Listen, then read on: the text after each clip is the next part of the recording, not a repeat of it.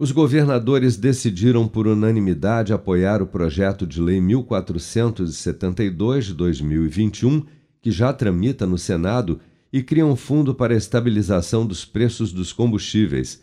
A informação foi confirmada pelo governador do Piauí e coordenador do Fórum dos Governadores, Wellington Dias, nesta quinta-feira.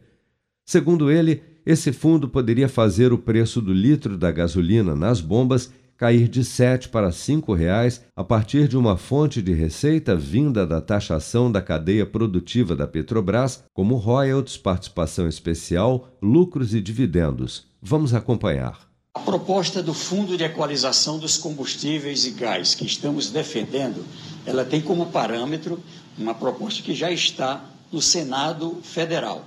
E ela coloca um ponto que verdadeiramente dá solução para o preço adequado dos combustíveis. Ali é colocado um fundo a partir de receitas da própria cadeia produtiva do petróleo. O Brasil é produtor de petróleo, além do seu consumo, exporta.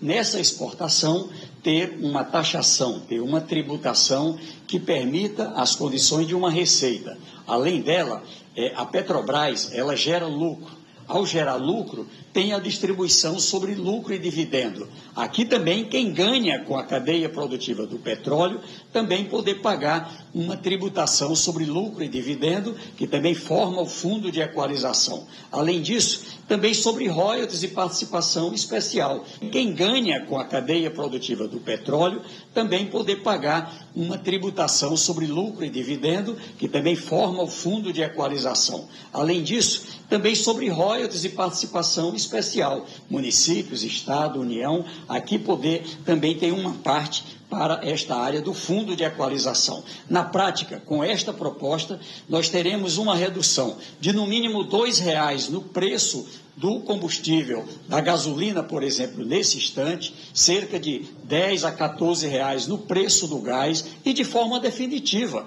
Os governadores estamos prontos para apoiar essa proposta e tem condições de um entendimento ter votação no mês de fevereiro. Em meio ao debate sobre o impacto do imposto estadual sobre os preços, principalmente da gasolina, do óleo diesel e do gás de cozinha, os governadores decidiram em novembro congelar o ICMS sobre os combustíveis até 31 de janeiro, ameaçando descongelar as alíquotas caso uma alternativa não fosse apresentada pelo governo federal para a flutuação dos preços dos combustíveis.